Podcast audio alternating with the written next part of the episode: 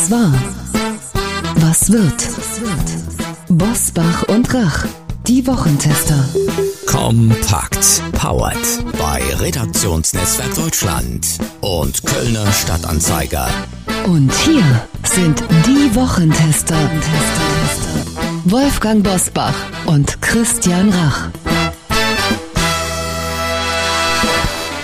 Hallo und herzlich willkommen, Christian Rach hier aus Hamburg. Hallo auch von Wolfgang Bosbach, eigentlich aus Bergisch Gladbach, heute aus Fröndenberg. Sie hören mit dieser Kompaktausgabe das Beste aus der neuen regulären Folge. Heute versuchen wir unter anderem Klarheit zu schaffen in der Flüchtlingspolitik unserer Bundesinnenministerin Nancy Faeser. Heute zu Gast bei den Wochentestern Professor Andreas Peichel mit dem Leiter des IFO-Zentrums für Makroökonomik und Befragungen sprechen die Wochentester darüber, warum sich mehr Leistung für die Mittelschicht immer weniger auszahlt, während der Staat gleichzeitig immer mehr Sozialleistungen zahlt.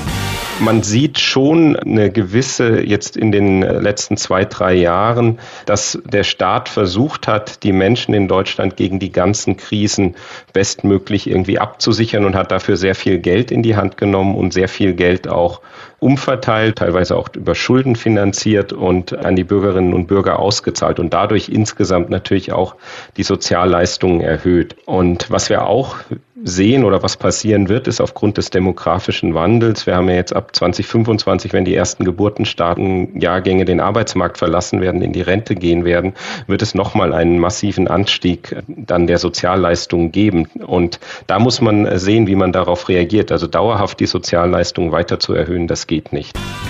Dr. Lisa Federle, Deutschlands wohl bekannteste Notärztin, setzt sich für die Bedeutung vertrauensvoller Beziehungen ein.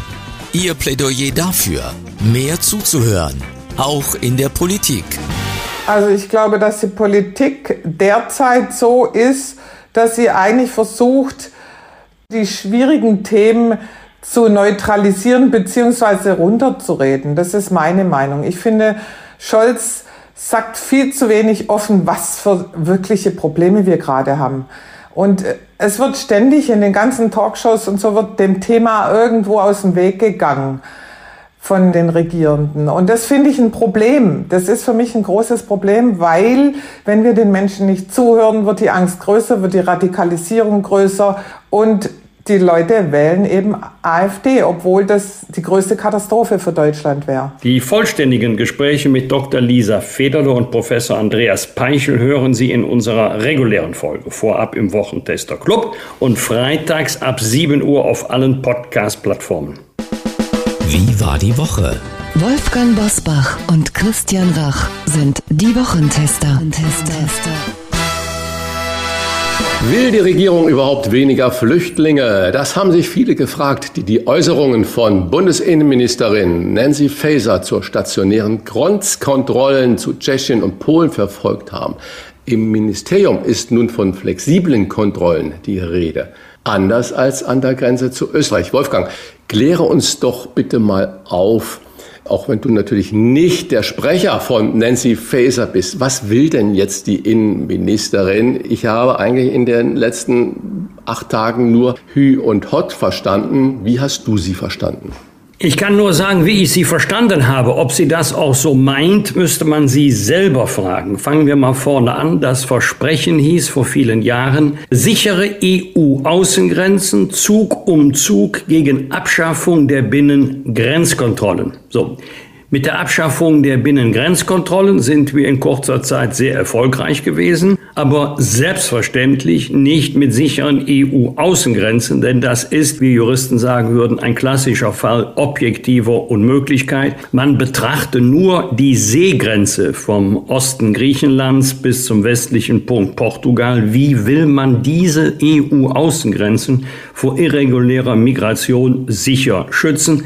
Das geht gar nicht, jedenfalls nicht in dem Sinne, dass man irreguläre Migration unterbinden kann. So, jetzt erleben wir übrigens nicht erst seit dem Herbst 2015 einen starken Zuzug der sogenannten irregulären Migration. Dazu kommen ja noch die Flüchtlinge aus der Ukraine, die in einem ganz anderen rechtlichen Regime in Deutschland und in Europa aufgenommen werden. Will man in Europa stationäre Grenzkontrollen wie an der Grenze Bayern-Österreich einführen, muss man die bei der Europäischen äh, Kommission anmelden. Das ist ein sogenanntes Notifizierungsverfahren. So habe ich Frau Faeser verstanden, dass sie das nicht machen möchte, also dass sie nicht das Grenzregime Bayern-Österreich übertragen möchte auf die drei hier in Rede stehenden Grenzen, das ist Brandenburg-Polen, das ist Sachsen-Tschechische Republik und im Übrigen Schweiz und Baden-Württemberg. Das will sie wohl, oder Schweiz-Bayern, das will sie wohl nicht. Also hat sie zwei Möglichkeiten, punktuelle, lagerabhängige Grenzkontrollen, nicht ständig, und die sogenannte Schleierfahndung im Hinterland, das geht bis zu einem Streifen von 30 Kilometer. Also flexible übersetze ich mal, wir machen mal punktuell stationäre Grenzkontrollen, lagerabhängig, in der Regel aber im Hinterland, also nicht so wie Bayern an der Grenze zu München. Das hast du jetzt ähm, doch als Pressesprecher ganz gut erklärt. Wie ist jetzt aber die Einlassung von Christian Lindner, Bundesfinanzminister und dafür auch, damit natürlich auch zuständig für den Zoll und für die Zoll Einheiten, der ja dann gesagt hat, okay, die Bundespolizei ist vermutlich auch überlastet. Ich stelle 500 zusätzliche Zollbeamte zur Verfügung, die die Bundespolizei bei diesen Grenzkontrollen unterstützen. Ist das sinnvoll, dass wir den Zoll jetzt damit äh, ins Spiel nehmen?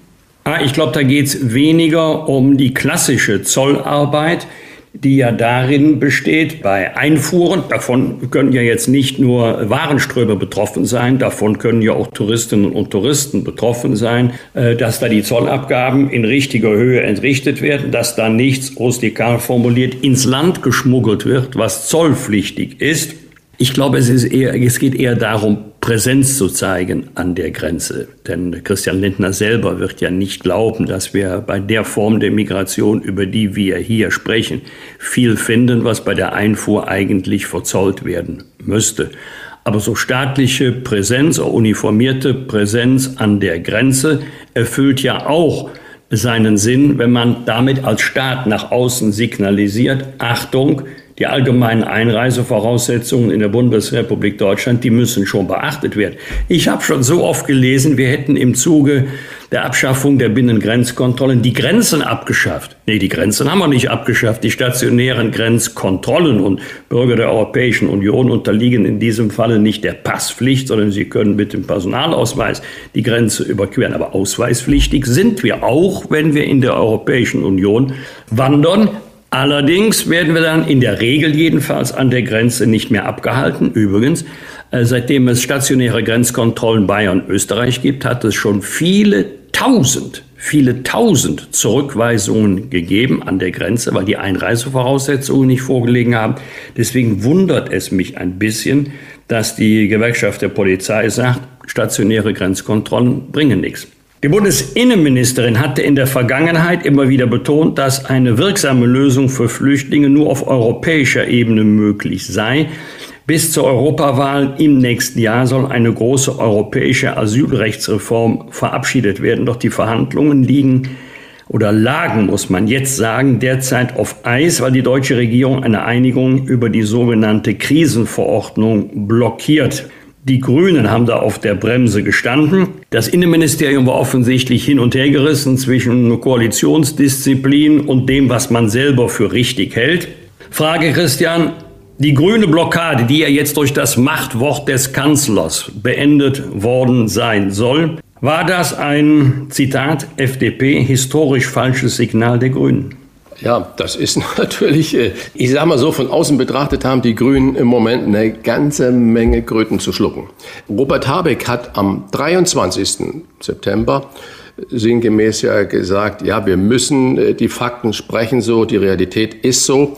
Wir müssen gucken, wie wir eigentlich unsere ideologische und Wunschdenken mit der Realität in einbringen. Sprich, wir müssen uns da bewegen, was die Menge des Zuflusses Asylsuchenden anbelangt. Und dann kam ja natürlich noch dieser Wohnungsbaugipfel, wo dann ja auch eine der heiligen Kühe der Grünen, nämlich die Niedrigenergiestandard für Neubauten einfach gestrichen wurde.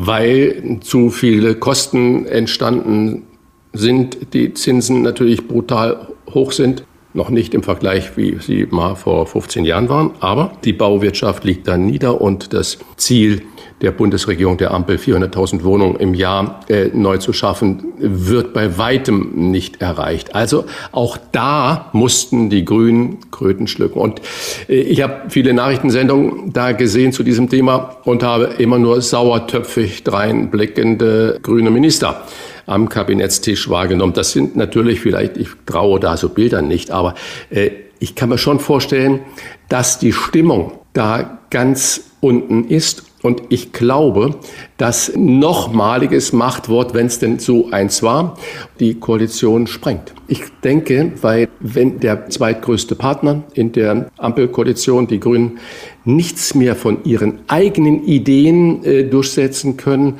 dann macht es ja wenig Sinn, überhaupt in der Regierung da drin zu bleiben. Heizungsgesetz, Wohnungsgesetz, jetzt Asylverfahren und so weiter und so fort. Da gibt es eine ganze Menge, was eigentlich äh, auf der grünen Fahne stand und was einkassiert wurde über die Realität. Kann nur hoffen, dass Deutschland äh, sich jetzt an den so mühsam ausgehandelten Asylkompromiss in Brüssel da hält oder äh, da nicht mehr blockiert. Übrigens, es wird immer jetzt so dargestellt, als wäre das jetzt heute auf der Tagesordnung. Nee, das ist nicht auf der Tagesordnung der Innenminister und Innenministerinnen in Brüssel. Warum? Weil es jetzt zu spät war. Und es gibt ja eine Zeitspanne, Wolfgang weiß das besser als ich. Man muss es, glaube ich, mindestens drei Tage, vier Tage vorher auf die Agenda setzen, damit es dann auf die Tagesordnung als Punkt kommt. Dieser Zeitraum ist jetzt zu spät. Das heißt, man wird sich hinter den Kulissen darüber verständigen und wird es dann delegieren, um es dann abzunicken. Aber bei all dem, was wir jetzt schon schreien, hurra, da bewegt sich was, da gibt es auch noch den Europarat. Äh, und die sind äh, nicht so eingestellt wie die Brüsseler Kollegen. Das Europaparlament meine ich natürlich, Entschuldigung. Das heißt, äh, der Drops ist meines Erachtens noch lange nicht gelutscht und ich kann mir auch noch nicht vorstellen, dass die Grünen da ohne irgendwas zu bekommen, so einfach beigeben. CDU-Chef Friedrich Merz hat mal wieder für Unruhe gesorgt. In einem Interview mit dem TV-Sender Welt hat er die Asylpolitik der Ampel als Katastrophe für dieses Land kritisiert. Anlass sind die schleppenden Abschiebeverfahren von abgelehnten Asylbewerbern. Merz wörtlich, wenn die Bevölkerung sieht, dass 300.000 Asylbewerber abgelehnt sind, nicht ausreißen, die vollen Leistungen äh, bekommen, die volle Heilfürsorge bekommen, dann macht sie das wahnsinnig. Das war das Zitat, das Merz in der Welt gegeben hat oder was er gesagt hatte. Wolfgang, dann gab es noch eine Attacke mit den Worten, ich zitiere, die sitzen beim Arzt und lassen sich die Zähne neu machen und die deutschen Bürger nebendran bekommen keine Termine. Hat Merz einen Punkt gemacht oder sind das wieder so eine Äußerung, zwei, drei Zitate, Sätze, wo er sich riesigen Ärger einhandelt? Äh, im, im, Im Grunde beides. Viele werden sagen, ja, endlich sagt erstmal, wir tabuisieren schon viel zu lange unübersehbare Probleme und andere werden sagen, wie kann er nur? Das habe ich 23 Jahre im Bundestag erlebt und erlebe es immer noch. Deswegen habe ich ja mal gesagt, wenn du als Politiker die Wahrheit sagst, brauchst du ein schnelles Pferd. Jetzt wollen wir mal die Sachverhalte etwas sortieren. Das geht eigentlich ganz schnell. In Deutschland leben rund 303.000 ausreisepflichtige Personen, die also in Deutschland äh, geduldet werden und ähm, die als schutzbedürftig nicht anerkannt worden sind, weder nach dem Asylrecht noch nach der Genfer Flüchtlingskonvention. Und auf die bezieht sich Paragraph 4 des Asylbewerberleistungsgesetzes. Eine Versorgung mit Zahnersatz erfolgt nur, soweit dies im Einzelfall aus medizinischen Gründen unaufschiebbar ist. Was unaufschiebbar ist, entscheidet aus guten Gründen nicht die Politik, sondern das entscheiden die Ärzte, in diesem Fall die Zahnärztinnen und Zahnärzte. Dann ändert sich das Ganze nach 18 Monaten. Dann erhalten auch Asylbewerber und Geduldete, die also grundsätzlich ausreisepflichtig sind, eine Gesundheitskarte für Flüchtlinge und damit Zugang auch zu zahnmedizinischer Versorgung. Die Leistungen sind ähnlich wie für die gesetzlich Krankenversicherten, so wie ich einer bin. Ich bin kein Privatpatient, ich bin Kassenpatient. Allerdings sind sie nicht Mitglieder der Krankenkasse, denn äh, die Kosten werden nicht von der Versichertengemeinschaft getragen, sondern vom Sozialamt, mit anderen Worten von den Steuerzahlerinnen und Steuerzahlern. Jetzt kommen wir zum dritten Kapitel. Das sind die, die einen Aufenthaltstitel haben. Aufenthaltserlaubnis, Aufenthaltsberechtigung, die sich also rechtmäßig in Deutschland aufhalten, hier bleiben dürfen. Die werden Mitglieder der gesetzlichen Krankenkasse und haben daher auch Anspruch auf Versorgungsleistungen wie andere Mitglieder auch. Und da kann es tatsächlich vorkommen, tatsächlich, dass das, was Friedrich Merz erwähnt hat, dass das von vielen so wahrgenommen wird oder gesehen wird.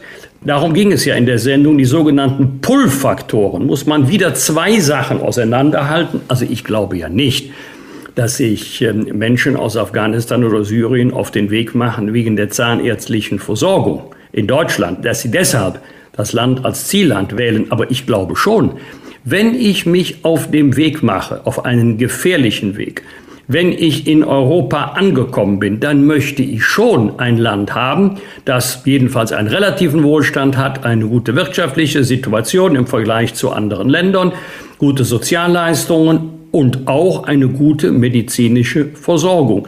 Das ist an einer der Pull-Faktoren, wenn man sich auf den Weg macht, nicht dort zu bleiben, wo man angekommen ist, Griechenland, Italien, Spanien, sondern wenn man sozusagen dem Wohlstand hinterher wandert, übrigens eine menschlich verständliche Haltung. Das klingt jetzt so ganz nett, wie du das gesagt hast, aber es rumort ja bei solchen Sätzen nicht nur im Lande oder bei den üblichen Verdächtigen, sondern auch in der CDU. Jetzt ist ja der Chef, der eigentlich so im Lande oder als, als Bild äh, bei den Menschen kaum bekannt ist, der Chef der Grund, der CDU-Grundwertekommission Röder ist zurückgetreten. Warum hängt das damit zusammen, dass er sagt, das, was wir jetzt da im Moment in der CDU sehen, hat nichts mehr mit unseren Grundwerten zu tun? Also ich will nicht sagen, dass es der Grund war, aber das war der Anlass, dass äh, Professor Röder ja ins Gespräch gebracht hat. Möglicherweise könne sich die Union ja von der AfD bei Landesregierungen dulden lassen. Das sei ja eine Möglichkeit. Ich sehe das übrigens völlig anders. Aber das ist seine Meinung.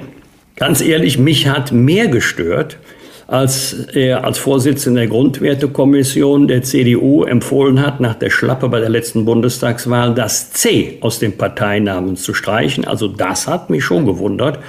Denn das C ist der Markenkern der Union. Wir sagen immer wieder, wir machen Politik auf der Basis des christlichen Menschenbildes. Und wenn er jetzt sozusagen empfiehlt, den Markenkern zu entfernen, dann werden wir mehr Mitglieder und Wähler verlieren oder irritieren als neue dazugewinnen. Richtig ist aber auch, das ist auch meine Beobachtung, Friedrich Merz muss im Moment sich weniger Sorgen machen um die politische Konkurrenz. Die kritisiert ihn sowieso, egal was er sagt. Ärger kriegt er immer. Oder er, er macht völlig belanglose Äußerungen als vor den Mitgliedern der eigenen Partei. Und da sind viele in der Union hin und her gerissen. Die einen wünschen sich eine Union, die äh, zu ihren drei Wurzeln steht. Sozial, liberal, aber eben auch bürgerlich wertkonservativ und die wollen, dass alle drei Wurzeln in gleicher Weise gepflegt werden. Ich würde mich auch in die Fraktion einsortieren. Andere wollen eher dann eine halblinke, eine hellgrüne CDU, eine neue, eine andere CDU. Ob die dann noch in der Parteienlandschaft wirklich gebraucht wird, also dahinter mache ich jetzt mal ein Fragezeichen. Das heißt, es ist leider so, dass äh, bei einigen Gelegenheiten Parteifreunde aufstehen und sagen, da bin ich aber ganz anderer Meinung als mein Parteivorsitzender, als der Chef der CDU-CSU-Bundestagsfraktion. Das macht nicht nur Friedrich Merz Kummer, das macht mir auch Kummer. Wenn wir nicht als geschlossene Einheit wahrgenommen werden, werden die Umfragewerte und Wahlergebnisse nicht besser. Wenn ich jetzt Asylpolitik natürlich nur sehe, kommt dann über das C die CDU, die CSU nicht auch ins Schlingern? Nein, sie muss nicht ins Schlingern kommen, vor allen Dingen nicht bei der Wortwahl jetzt von Friedrich Merz, der sich ja ausdrücklich und ausschließlich auf abgelehnte also grundsätzlich ausreisepflichtige Schutzsuchende bezogen hat, sondern es ging ja nicht um diejenigen, denen wir aus humanitären Gründen Schutz gewährt haben, die ein zeitweise oder dauerhaftes Aufenthaltsrecht haben, sondern um die, die ausreisepflichtig sind und um die Frage, warum nimmt eigentlich Deutschland 30 Prozent aller Flüchtlinge in der EU auf? Und gibt es da nicht sogenannte Pull-Faktoren, man könnte auch sagen Magnete, die die Menschen geradezu nach Deutschland anziehen, auch wenn sie ohne triftigen humanitären Grund um Schutz nachsuchen und daher der Antrag abgelehnt wird. Was wird? Was wird? Wolfgang Bosbach und Christian Rach sind die Wochentester. Am Samstag trägt sich Bundesfinanzminister Christian Lindner wie wir ja alle wissen, nicht nur Finanzminister, sondern auch FDP-Vorsitzender in das Goldene Buch der Stadt Oldenburg ein. In seiner Funktion als amtierender, Achtung, nicht FDP-Vorsitzender, nicht Finanzminister, sondern als amtierender Grünkohlkönig der Stadt. Anschließend nimmt er am Festumzug zum Kramermarkt teil.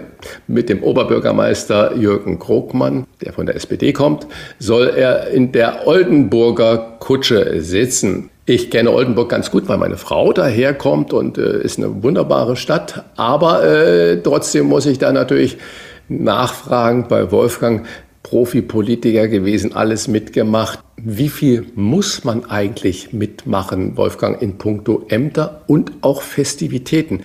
Du kennst das ja aus dem Karneval, wir haben ja da häufig drüber gesprochen. Ich habe da häufig meine kleinen, nicht ganz ernstzunehmenden Scherze drüber gemacht. Aber bitte Klär uns mal auf. Was macht ein Grünkohlkönig? Weißt du das?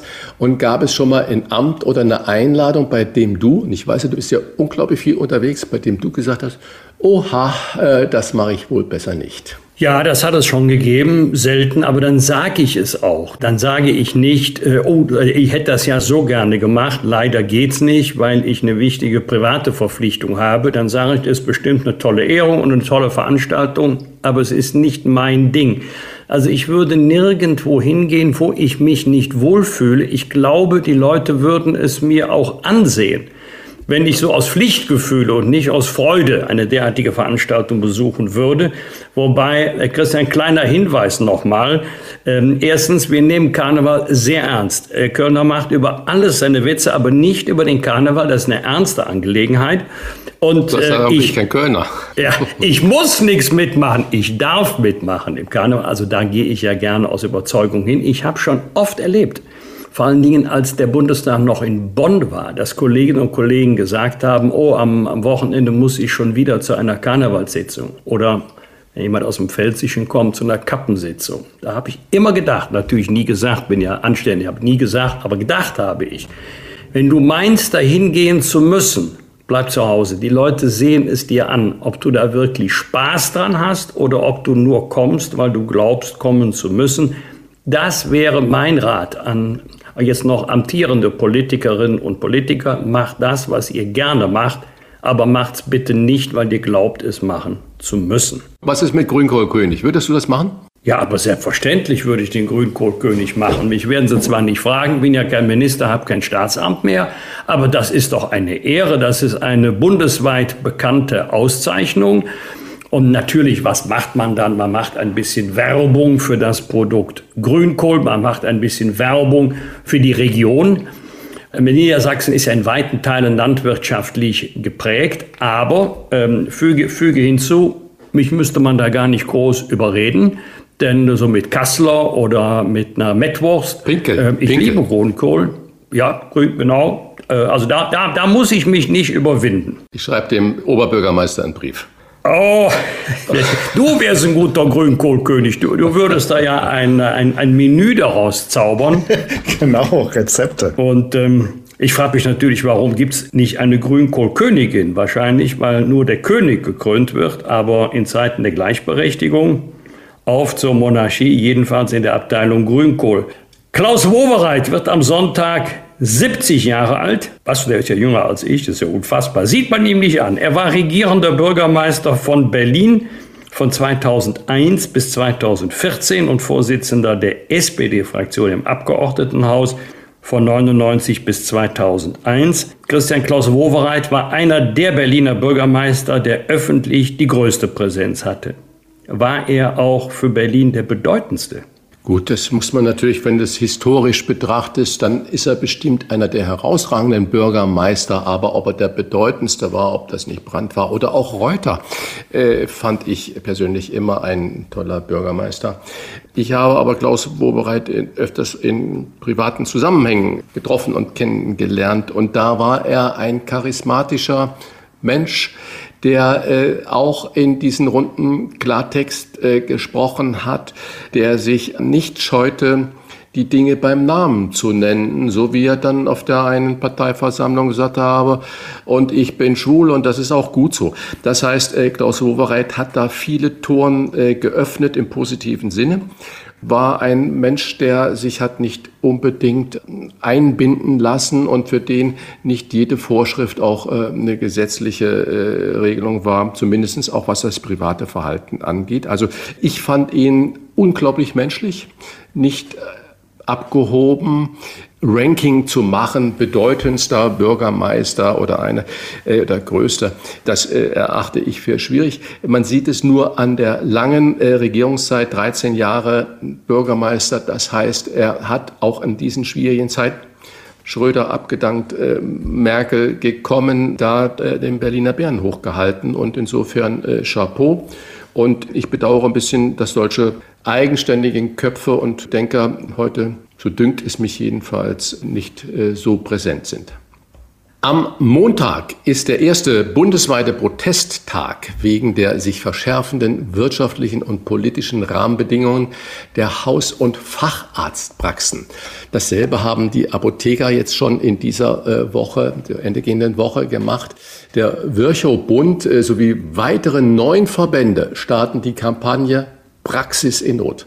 Bundesweit sollen regionale Proteste, Praxisschließungen, Informationsveranstaltungen und regionale Demonstrationen stattfinden. Zu den zentralen Forderungen zählen unter anderem die Wiedereinführung der Neupatientenregelung, das Ende der Budgetierung, eine Krankenhausreform und mindestens 5000 äh, Medizinstudienplätze. Wir haben ja heute mit Frau Federle, die ja ebenfalls Ärztin auch darüber gesprochen, dass kaum noch Zeit ist für den Arzt, für die Ärztin, sich mit ihren Patienten äh, richtig zu beschäftigen. Wolfgang, der bundesweite Protesttag der Haus- und Fachärzte fällt auf den Montag und der Dienstag ist ein Feiertag. Äh, ist also ein Brückentag. Machen die da nur einen Brückentag oder wie geht es wirklich den Ärzten so schlecht, wie das dargestellt wird? Allen Ärzten sicherlich nicht. Wir sprechen ja jetzt nicht über diejenigen, die in Krankenhäusern tätig sind, sondern über die niedergelassenen Ärztinnen und Ärzte, über die Freiberufler.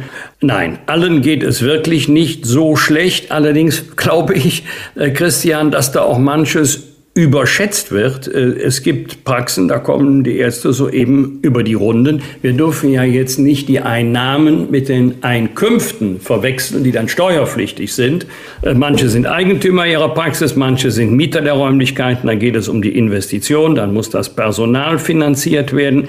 Also das kann ich nicht im Kopf haben, aber ich habe es mal nachgesehen vor dem Hintergrund des Protesttages. Das Einkommen liegt 50 Prozent über dem Durchschnittseinkommen der Bevölkerung. Das ist allerdings nicht der richtige Maßstab, sondern man müsste den Maßstab nehmen der des Teils der erwerbstätigen Bevölkerung mit einem Hochschulabschluss, mit einem Universitätsabschluss. Dann würde äh, die Differenz noch geringer. Was allerdings auffällt, ist eine sehr große Diskrepanz in der Ärzteschaft bei den Fachärzten. So liegen zum Beispiel Radiologen aber schon traditionell seit vielen Jahren deutlich an der Spitze der Einkommenspyramide. Die verdienen ein Vielfaches ihrer Kolleginnen und Kollegen. Aber auch Ärztinnen und Ärzte, die eine eigene Praxis haben, müssen sehen, dass sie finanziell gut über die Runden kommen. Am Montag wird der 50. Ottifantengeburtstag in der Emder Innenstadt gefeiert, denn vor 50 Jahren hat der ostfriesische Komiker Otto Walkes die Comicfiguren Ottifanten geschaffen. Aus diesem Anlass feiert die Stadt Emden. Auch ein kostenloses Konzert von Otto Walkes ist geplant. Ob mit oder ohne Warnhinweisen ist nicht bekannt. Christian, was verbindest du mit Otto? Ja, vielleicht war er mal Grünkohlkönig. Ich weiß es nicht, müsste ich mal nachgucken. Weil, ich dachte, du nimmst ihn mit dem Satz übel, Otto versaut Hamburg. Ja, ja, nein, nein, das ist so. Otto finde ich gut, könnte ich auch sagen. Äh, nein, aber Otto hat natürlich ein Genre mit begründet, so was schon ähm, ganz wunderbar ist. Natürlich hat er seit langem seinen Zenit überschritten und irgendwann äh, muss man das halt dann auch erkennen. Aber Otto hat äh, über Jahrzehnte, äh, du hast ja gerade gesagt 50 Jahre, Unterhaltung und Spaß äh, gemacht und dafür gesorgt.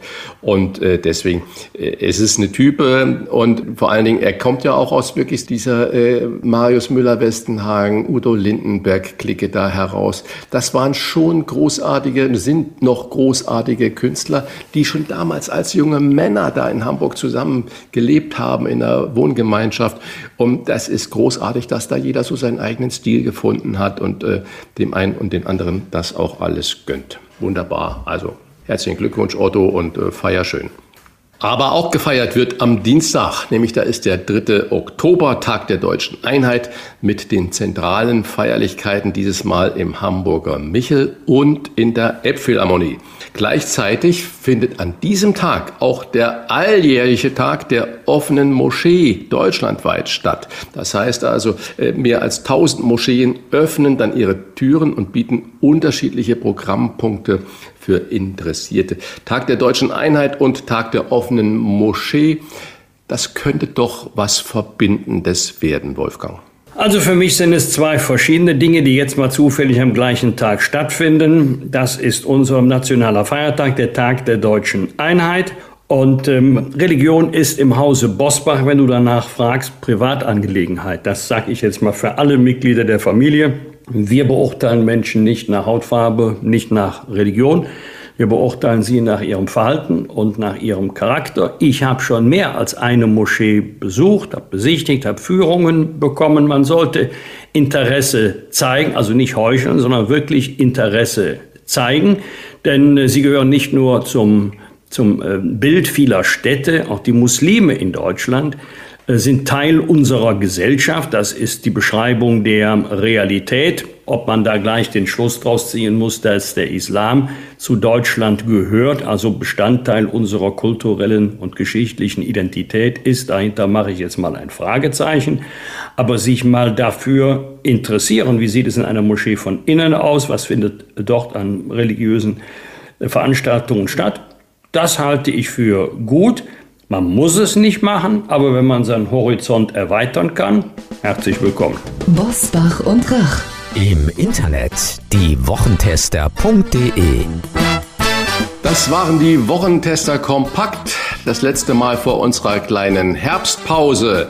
Und die Wochentester Kompakt hören Sie mit Unterstützung vom Kölner Stadtanzeiger und dem Redaktionsnetzwerk Deutschland. Wenn Sie Kritik, Lob oder einfach nur eine Anregung für unseren Podcast haben, schreiben Sie uns auf unserer Facebook-Seite oder im Internet.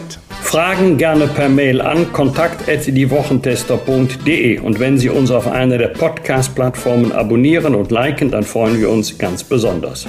Alle Informationen zum Wochentester Club finden Sie unter www.diewochentester.de, natürlich auch zu unserer kleinen Herbstpause. Danke für Ihre Zeit. Was war? Was wird? Wolfgang Bosbach und Christian Rach sind die Wochentester. Ein Maßgenau Podcast. Powered bei Redaktionsnetzwerk Deutschland und Kölner Stadtanzeiger.